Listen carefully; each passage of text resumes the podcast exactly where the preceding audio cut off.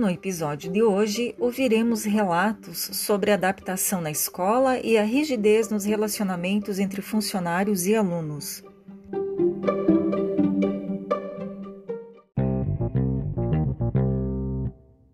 Foi péssimo, né? Foi horrível. Até, até a saída eu não me acostumei, né? Até a saída eu não me acostumei. Aí eu, eu saía muito de lá. Todo final de semana eu dava um jeito de sair, né? Tinha autorização para sair todo final de semana? É, porque lá você trabalhava no final de semana e outro folgava no final de semana. Mas daí eu negociava com os amigos, dava uma fugida, eu sempre dei um jeito de, vir.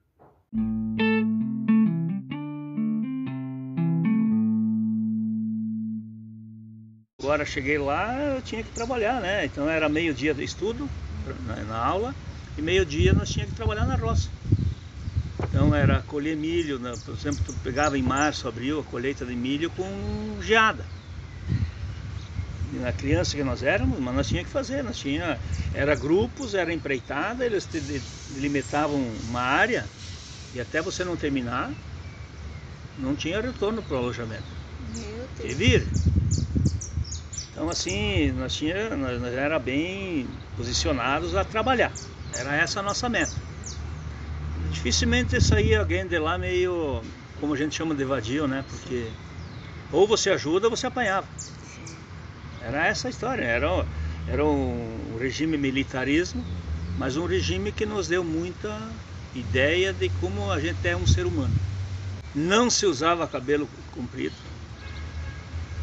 Eu tinha uns colegas lá que eles gastavam uma sabonete por semana para baixar os cabelos, porque se os cabelos chegavam na orelha, todo dia, quando nós entrávamos na escola, na, na, sala de aula, o diretor ele ficava na frente de nós, nós entrávamos em fila, nós tinha que fazer fila, e ele olhava de um por um. E ele apontava o dedo só fazia assim. Ele nunca falou, falava. E aí tu, tu saía, tu esperava lá, quando tinha um grupo, ele dizia, vocês vão cortar o cabelo e só voltam para a escola com o cabelo cortado e se apresentem para mim.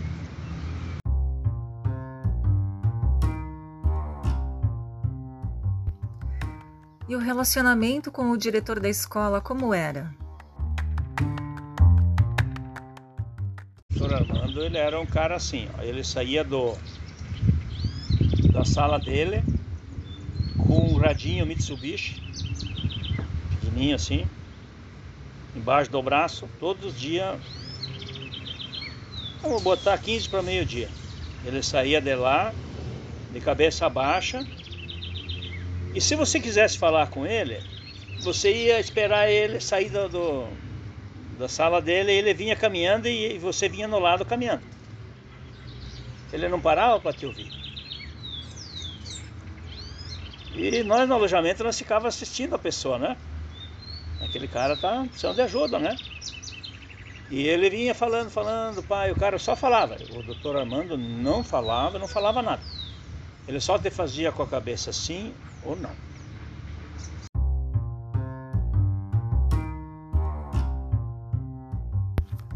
E agora dois relatos sobre o mesmo professor.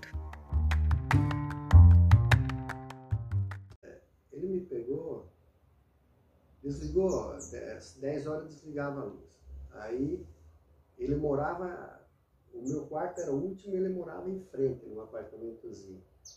E desligou a luz e aí eu fui para a janela, mas eu era a última cama. E eu só levantei da cama e sentei na, na, na parte inferior da cama, espiando para a janela para ver a hora que o inspetor ia embora, que ele, a gente acompanhava ele até desaparecer para nós fazer bagunça. Para fazer bagunça, fazer qualquer coisa. E ele chegou, de repente, eu não vi, ele ligou a luz e me pegou sentado lá. Uma noite fria, uma noite fria, né? Ele me mandou eu lá fora. Aí eu fui lá fora, de cuequinha, eu tinha 12, 13 anos naquela época, acho que foi, eu era LPT, 13 anos. Naquele frio, ele me deixou de castigo lá fora. Meu E foi jogar baralho, ali no, no apartamento dele com outros diretores, etc. E cara, eu ali fiquei às 10, às 11, e, e comecei a me exercitar, todo mundo dormindo lá dentro, o, o, o alojamento fechado e ali fora. E fiquei me exercitando, tá? Ele deve ter saído de lá uma e meia, duas horas, três horas, que ele não saiu. Os outros saíram para ir para casa e passaram por ele me esqueceu. Ele me esqueceu. Meu Deus. Cara, quando eles me pegaram lá, eu tava, tava duro já de frio. Chamaram ele, deu o maior rebuto. Para ele, ele se sentiu culpado tanto ele foi pegar os pijamas dele. Não tinha pijama, porque não tinha dinheiro, não tinha pijama. Tinha pijama dele. Ele me deu os pijamas dele, eu me lembro até hoje, porque a camisa vinha aqui, né? Me deu umas camisas bonitas de malha grossa, pijama, meia, tá? E me colocou dormir.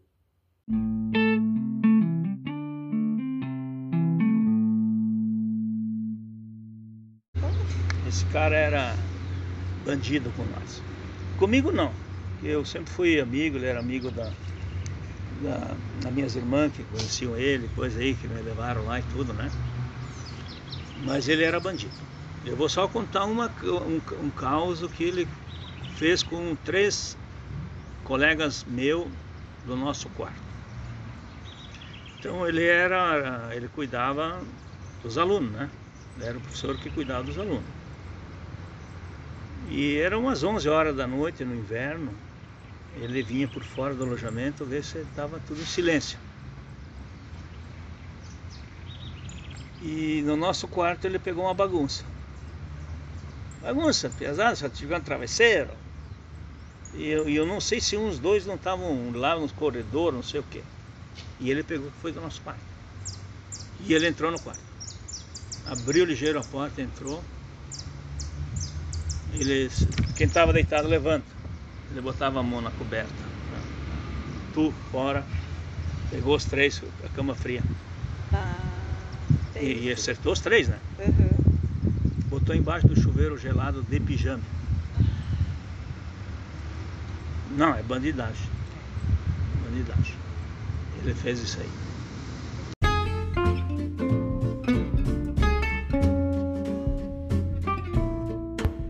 Este episódio contou com as entrevistas de Renato Dalla Costa e Valmor Fiamete, edição de áudio de Gil Goss, entrevistas, roteiro, produção e edição de Shirley Jagielski Benkendorf.